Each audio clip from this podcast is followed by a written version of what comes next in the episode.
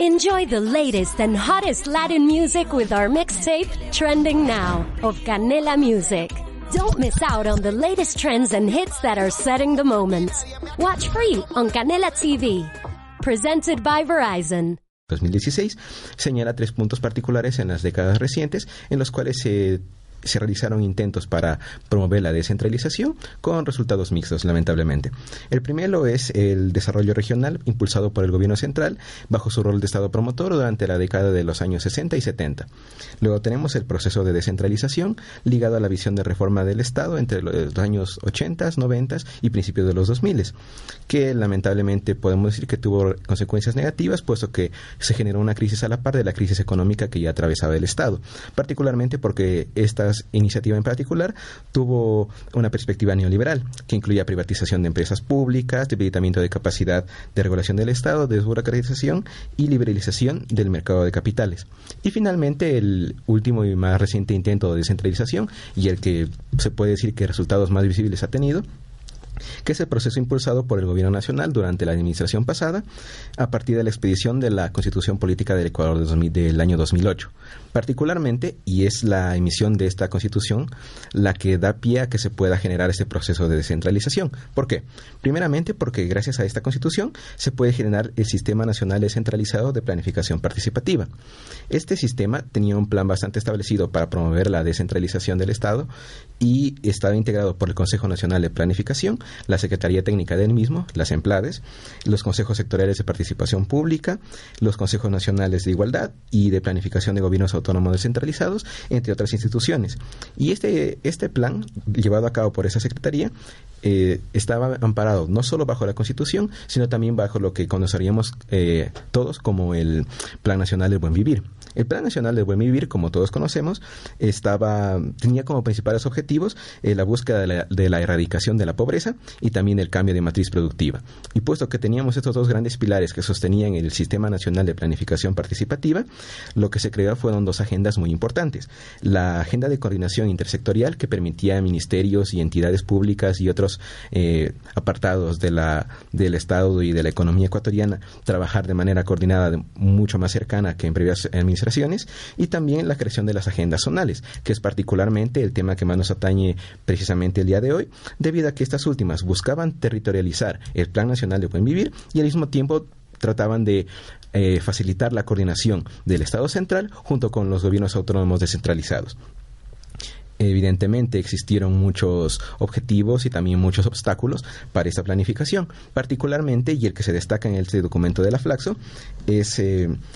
que existía una desarticulación por parte de la separación territorial que existía previamente, que todos conocemos, provincias, cantones y parroquias, y la nueva distribución territorial de zonas, distritos y circuitos. A la hora de tener esa desarticulación, lo que tenemos es mayor complejidad política y también una mayor, mayor dificultad a la hora de generar el ensamblaje de planes y presupuestos. Evidentemente, esos problemas se pudieron haber sorteado, pero como es lógico, eh, se necesita una mayor cantidad de equidad y democracia territorial, y esto solo se puede obtener mediante la suficiente continuidad y la suficiente pertinencia en las orientaciones propuestas. Y lamentablemente ese es uno, ese precisamente es uno de los obstáculos más grandes con lo que se encontró ese intento de descentralización y el tema que nos atañe el día de hoy. Para aclarar un poco más eh, y dejarles a, los oyentes un poco más claro el tema sobre la planificación, una zona eh, es eh, lo que se conoce como las zonas de planificación, que son nueve a nivel nacional.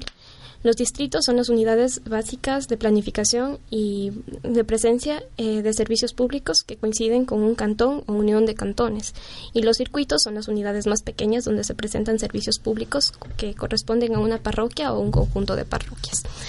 Eh, ah, de acuerdo a lo que dijo eh, Igor, la actual descentralización y desconcentración que está programada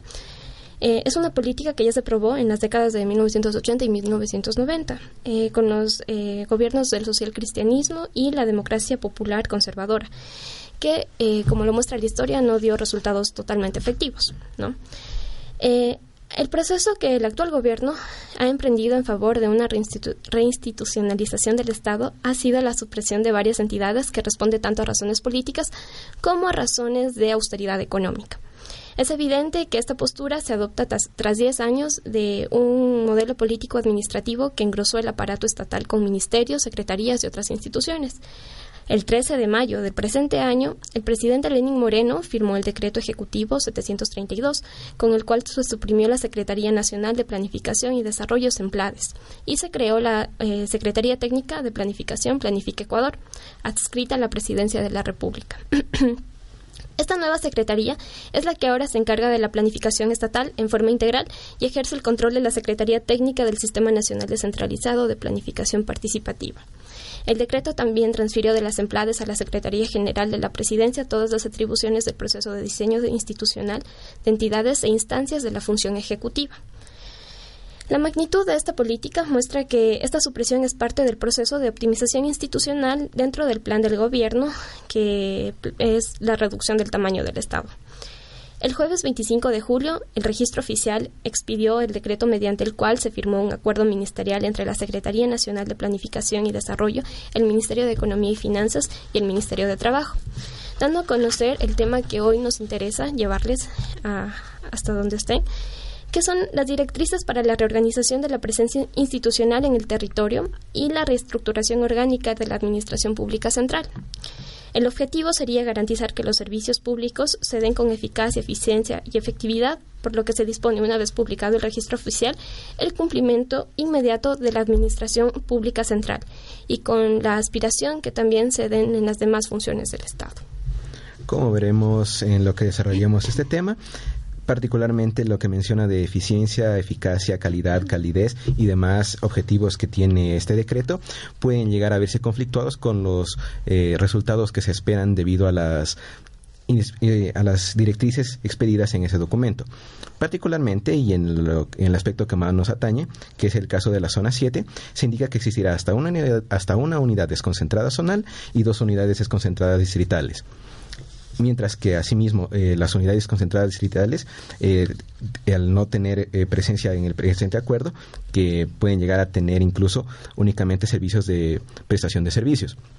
¿Qué significa esto? Lo que tenemos aquí en primer lugar es, obviamente, como mencionaba Carolina, una reducción del Estado, puesto que muchas de las oficinas distritales que existían previamente ahora se verán eliminadas o pasarán únicamente a, contar con el servicio de prestación de servicios, que eh, evidentemente indica que muchas de las personas que aquí se encontraban trabajando, debido a la eliminación de esas oficinas, también muchas de las veces van a terminar perdiendo su plaza de trabajo, tal como menciona el artículo 5 del acuerdo del presente, del presente, decreto. Eh, justamente este artículo, Igor, dice que se mantendrá una unidad desconcentrada con cobertura pluricantonal provincial, la misma que tendrá autonomía administrativa y financiera, y asimismo, eh, en la segunda disposición transitoria se dispone de un plazo de 30 días luego de la publicación en el registro oficial para que se finalizaran de forma inmediata los contratos por servicios ocasionales y nombramientos provisionales, como también se suprimen las partidas vacantes. Lo que tenemos aquí evidentemente es que muchas de las personas que se encontraban trabajando precisamente en estas otras oficinas adicionales puedan perder sus empleos lamentablemente debido a la eliminación de las partidas provisionales. Y eso se ve profundizado debido a que precisamente en uno de los apartados del acuerdo se mencionan muchos de los requerimientos que podía llegar a tener eh, ciertas jurisdicciones eh, territoriales para tener unas oficinas adicionales y que pueden estar más allá de lo que se establecía en el acuerdo. Pero particularmente el literal de, de esas eh, restricciones dice que ninguna entidad podrá mantener unidades concentradas u oficinas técnicas en la misma ubicación cantonal en la que mantiene su nivel central. Eso nos indica, eso nos indica que, al igual que ya, como ya hemos mencionado anteriormente, existe esa reducción del Estado y por ende existe también eh, mucho descontento por parte de esos trabajadores, puesto que extraoficialmente se ha mencionado que incluso en la zona 6 eh, eh, ya existen movimientos que pretenden elevar una queja mediante marchas y demás movimientos ciudadanos. Es justo mencionar que en la zona 7 actualmente se cuentan con 19 distritos, 165 circuitos en las tres provincias que son El Oro, Loja y Zamora Chinchipe. Ahora, como lo decía Igor, eh, la disposición, las directrices a tomar, según este acuerdo, es que eh, se debe dejar hasta una unidad desconcentrada zonal y hasta dos unidades desconcentradas distritales. Eso eh, más o menos sería dos unidades distritales por provincia. reduciendo de 19 distritos en la zona a 6, más o menos, ¿no? Eh, esto más o menos nos indica eh, que, que sí, obviamente, reducir el tamaño del Estado involucra a despedir a muchas personas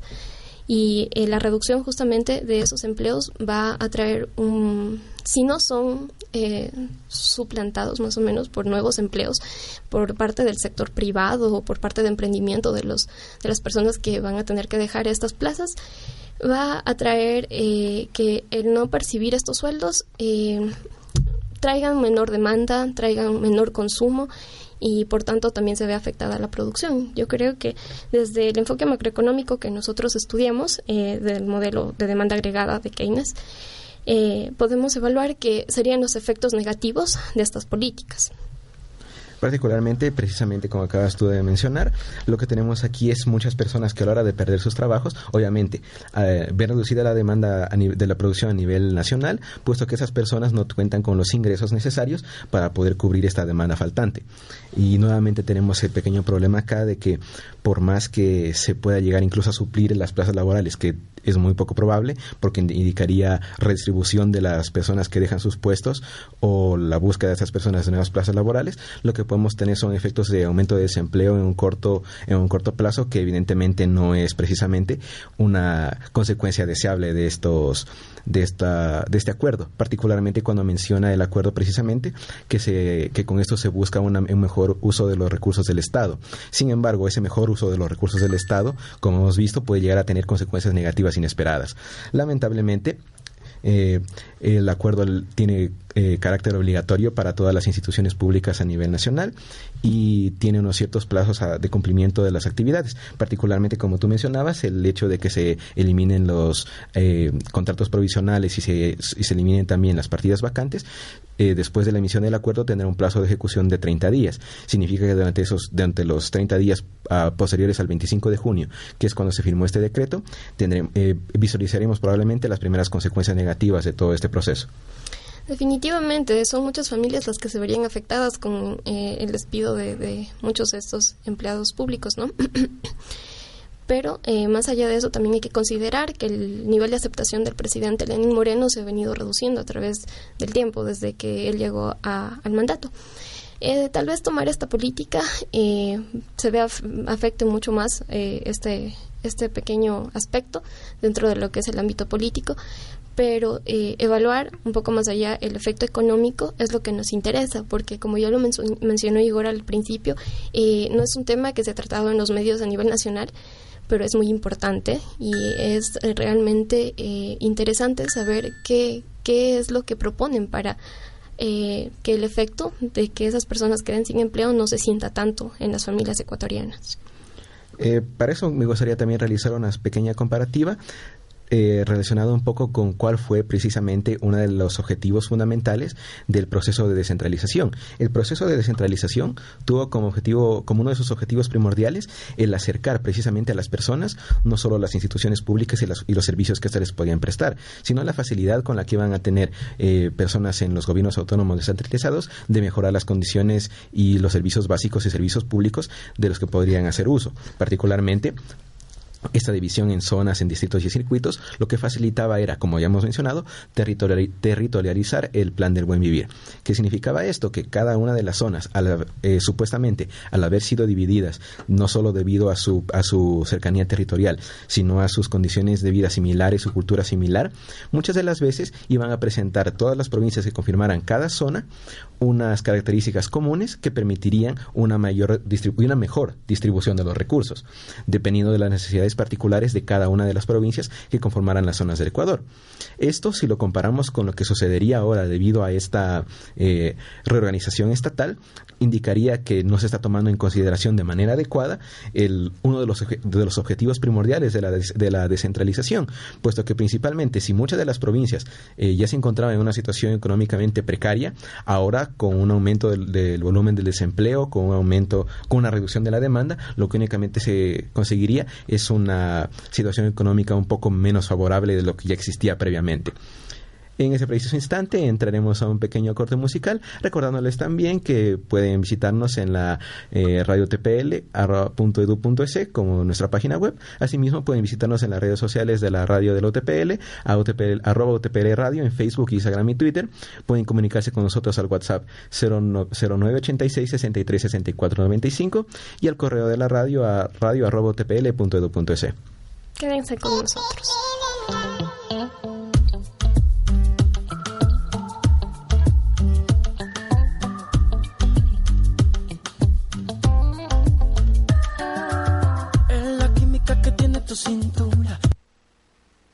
Con la mía, con el mar y con la luna. Podría besarte yo mil horas, mil horas. Pero no sé qué será, qué será. Tiene ese sabor que me da, que me da. Una sensación natural, ratata. Bailemos. Tu amor se siente bacán, bacán, bacán, bacán.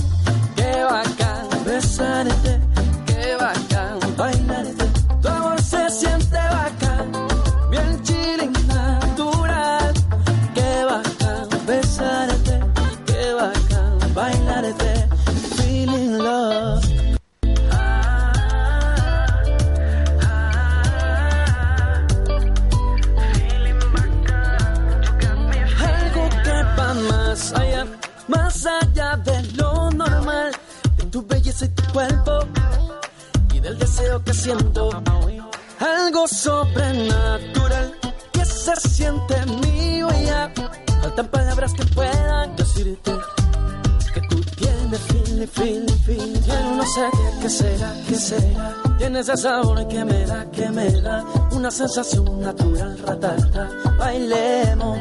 tu amor se siente bacán, bacán, bacán, bacán.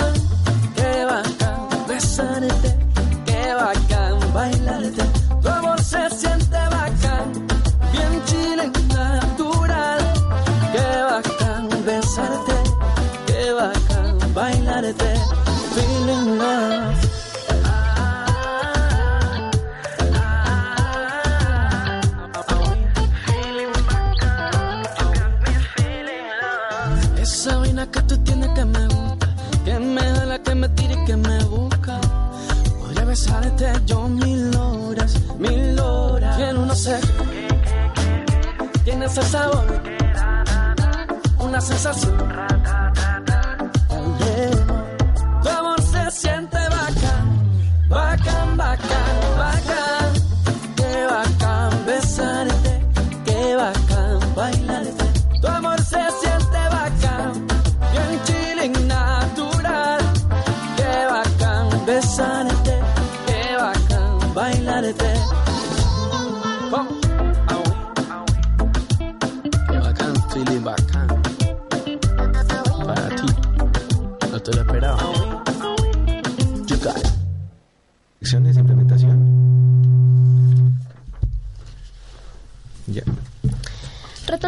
Tema, como ya lo habíamos mencio- mencionado, eh, lo que nosotros estamos eh, dando a conocer hoy es sobre el acuerdo firmado y el decreto expedido en el registro oficial el 25 de julio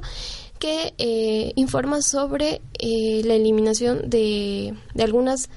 plazas de trabajo dentro de lo que son las instituciones públicas, ya que se reorganiza la función administrativa a nivel nacional. Ante esto, eh, cabe mencionar que lo que planteó las empleadas, como ya lo mencionamos, que se eliminó en mayo más o menos, eh, y pasó a ser la, la, la Secretaría Planifica Ecuador, lo que eh, se centraba este, esta institución era que el Estado debe estar al servicio de la ciudadanía, por lo que se decía ¿no? que por muchos años los servicios que debían entregar el Estado a la población solo llevaba a unos pocos ciudadanos. La mayoría de beneficios se concentraba en ciertos lugares del país y muchas personas no podían acceder a servicios adecuados. Ante esa situación, el gobierno eh, anterior decidió buscar una forma para disminuir y más y mejores servicios a la población. Y las herramientas para lograrlo, lograrlo fue la descentralización y desconcentración del Estado. Eh, descentralización significó entregar responsabilidades y recursos desde el gobierno central hacia los gobiernos provinciales, municipales y parroquiales denominados GATS. con lo que la descentralización de las instituciones designadas actuaba con autonomía y bajo su propia descentralización. Eh, también tenemos que tomar en cuenta la desconcentración, que es otro concepto que mencionó Carolina, que es trasladar los servicios que ofrece una entidad de nivel nacional, véase un ministerio, hacia el territorio más cercano y, y, con ello a los ciudadanos y ciudadanas a través de zonas, distritos o circuitos, que es la nueva distribución territorial que se intentó implementar gracias a esta, ese proceso de descentralización. Lo que se buscaba con esto era, eh, y un esfuerzo bastante encomiable, cabe, cabe aclarar, es tomar muchas de las funciones que tendrían estos ministerios o estas secretarías a nivel nacional y acercar a la ciudad ciudadanos que podrían, eh, que podían valerse de dichos servicios y en lugar de tener que viajar probablemente a los centros que concentraban el poder político del país o el poder económico, véase las ciudades importantes Guayaquil, Quito o Cuenca o incluso las capitales provinciales, lo pudieran hacer desde zonas más cercanas a, los lugares en donde vivían, véase las cabeceras cantonales o incluso las parroquias en las que habitaban. Con eso facilitando y reduciendo los costes de transporte, pero también facilitando que muchas de esas personas pudieran realizar los trámites que debían realizar por obvio motivo y hacer con mucha mayor comodidad, mucho más, eh, mucho más cerca de su casa, porque recordemos que muchas de las veces el transportarse de un lugar a otro para personas de escasos recursos, eh, primero tal vez puede ser un caso imposible, precisamente por la poca, la poca disponibilidad del dinero o de los bienes para, para los cuales eh, movilizarse, o también podría significar, en el caso de, algunos, eh, de algunas actividades económicas, la pérdida de un día o incluso más de producción, lo que muchas de las veces nuevamente empeoraba la condición en la que se encontraban dichas personas. Este esfuerzo de descentralización nuevamente es encomiable y bastante recalcable por parte de la administración anterior, pese a todos los contratiempos y obstáculos que pudo haber enfrentado. Eh, nuevamente, para profundizar un poco más y haciendo una suerte de recorderis, eh, recordamos que las zonas están compuestas por provincias que supuestamente fueron aglomeradas en conjuntos, dependiendo de sus características económicas similares o características culturales similares, lo que, lo que facilitaba, obviamente, una distribución de recursos adecuada. ¿Qué significaba esto? Nuevamente en el, segmento anterior ya lo habíamos tratado. Era que si unas provincias, por A o por B razón, presentaban eh, características económicas similares por estar en una posición económica eh, determinada, podían, eh, podían verse beneficiadas por una mejor y adecuada distribución de recursos de acuerdo a, las necesidades que presentaban. Es así, por ejemplo, que provincias tal vez un poco más rezagadas pueden recibir eh, mayores bienes por parte del Estado, lo que facilitaría la creación de nuevos empleos, facilitaría la eh, obras de servicios públicos, cosas por el estilo, que obviamente mejorarían las condiciones de vida de sus habitantes. Distritos, obviamente, es la, es la conglomeración de cantones dentro de los mismos y circuitos que muchas de las veces se, se reduce a, a las parroquias dentro de los cantones, que es la unidad básica de esta nueva distribución territorial.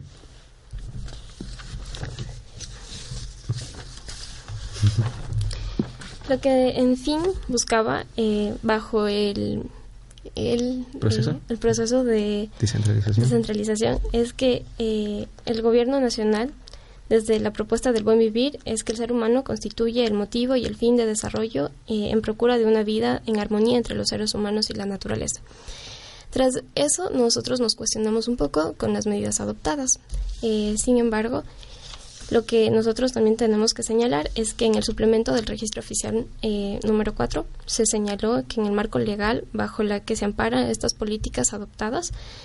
eh, lo hace con completa legalidad. Quienes están más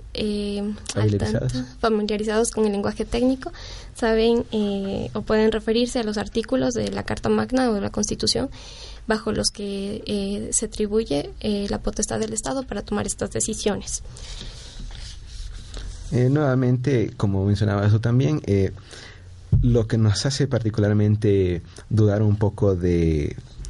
la concordancia que iban a tener este, este, decreto junto con los procesos de descentralización anterior es que si bien en ambos casos supuestamente se menciona que se tiene en consideración no solo prestar un servicio con calidad y calidez, eficiencia y eficacia a la ciudadanía, sino también una adecuada distribución de los recursos del Estado, lo que tenemos aquí, como ya hemos mencionado previamente, es la reducción del tamaño del Estado eh, a coste lamentablemente de la, de la, del despido de personas que podían estar realizando ciertas actividades dentro de estas oficinas. Con eso lo que tenemos es que si bien se hasta cierto punto se respeta el principio de, prestar un mejor servicio a la ciudadanía, por otro lado tenemos también que va a tener consecuencias negativas, puesto que lamentablemente por más que se que supuestamente se lo ampare dentro de eh,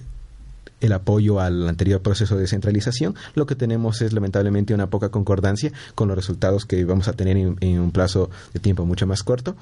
porque obviamente vamos a tener una, esa disminución del Estado genera un aumento del desempleo y como ya hemos hablado un aumento una disminución de la demanda a nivel nacional. Algo que tú ya mencionaste, Igor, muy interesante es que los procesos necesitan continuidad para eh, una mayor efectividad. Ante esto, eh, no se está viendo eso, ¿no? Eh, el anterior gobierno tomó una tomó una, un proceso y el actual gobierno lo está distorsionando completamente, ¿no? Eh, está reagrupando nuevamente los distritos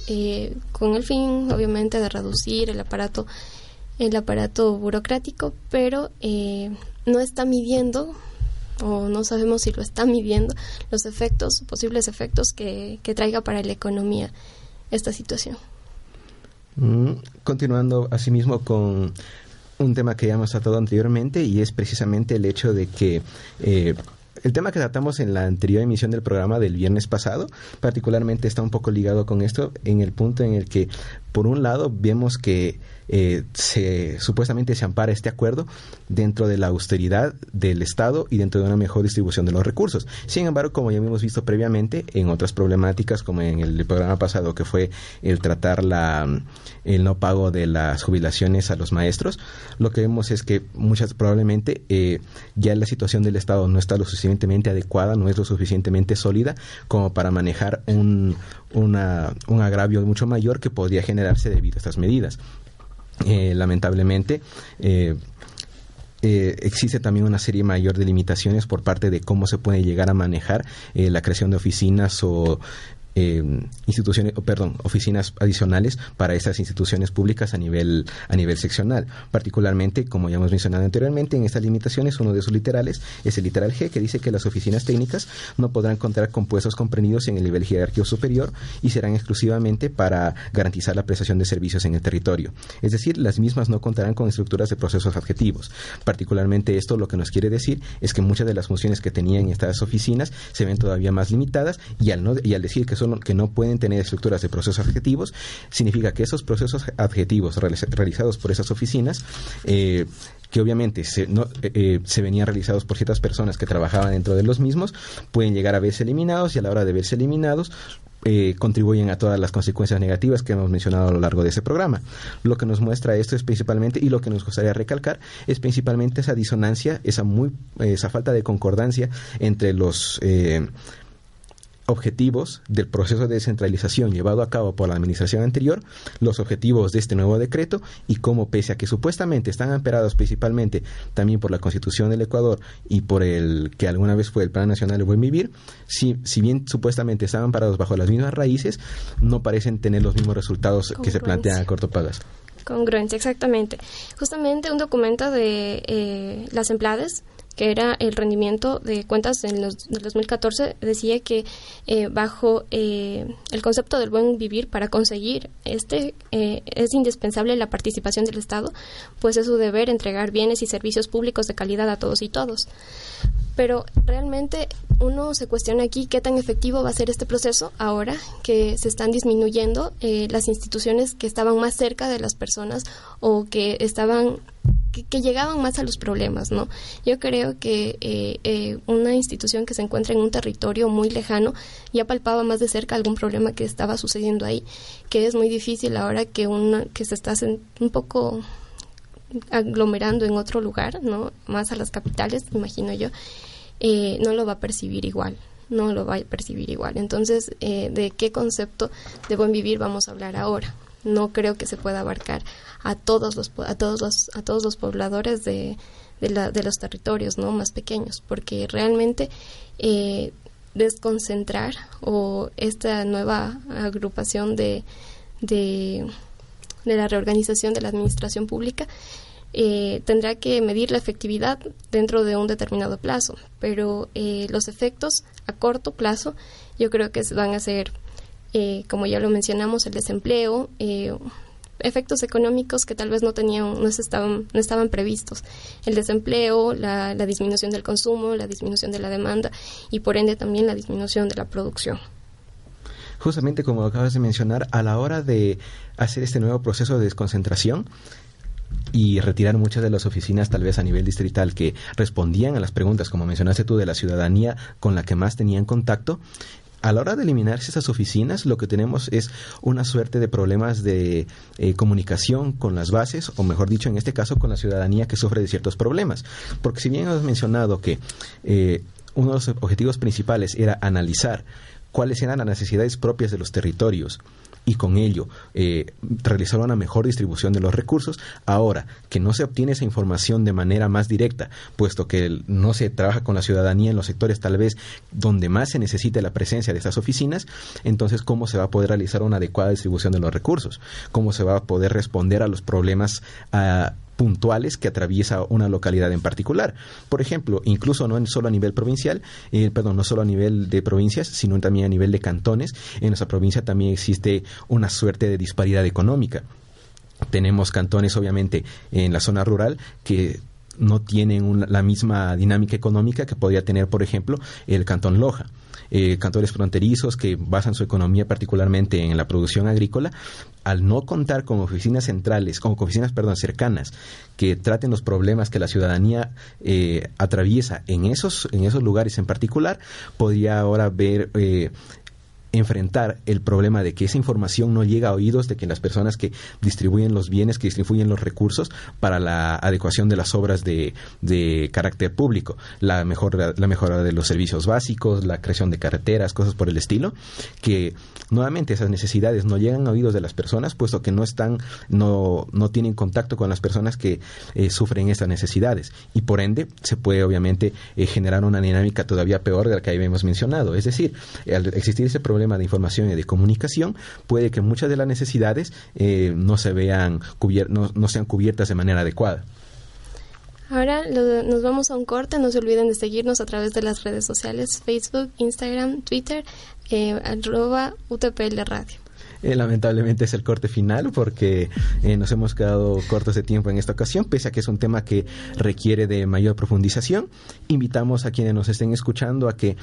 eh, si bien hemos tratado de eh, analizar ese tema en, ese preciso instante, es un tema que requiere de mayor profundización y es un tema que requiere de la investigación y del involucramiento de las personas. Por ende, eh, les invitamos a que busquen información en los medios, los pocos medios que han llegado a, tratar este tema, busquen información precisamente en las páginas que tienen este acuerdo en particular, para que se empapen un poco más de los resultados que del, decreto, de las, de las medidas, de las directrices expuestas en el decreto y al mismo tiempo tiempo para que analicen un poco más las consecuencias económicas, que como hemos mencionado previamente, lo que tenemos aquí es un aumento a corto plazo del desempleo, una disminución del, ingreso de estas personas, una disminución de la demanda y obviamente... Y una característica también a mencionar, eh, Igor, es que tal vez se pueda haber aumentado la, migración rural. Justamente eh, las personas eh, tienden a migrar eh, por la cercanía a los servicios, ¿no? A los servicios estatales, los servicios públicos. Entonces, esa es una de las características, ¿no? Que influyen en la migración rural. Entonces, este también puede ser otro efecto a, a evaluar. Nuevamente invitamos a que se empapen un poco más de la información, que obviamente media hora no es adecuado para dar un tema de semejante profundidad. Eh, muchísimas gracias por su atención. Muy polémico, por cierto. Muchas gracias a todos por, por, su atención, a todos los oyentes. Ha sido un placer acompañarlos esta tarde. Eh, nos despedimos y espero también, esperamos también su presencia para el próximo programa. Eh, mi nombre ha sido Igor Ávila y con mi compañera Carolina Torres y esperamos tenerlos en la próxima ocasión.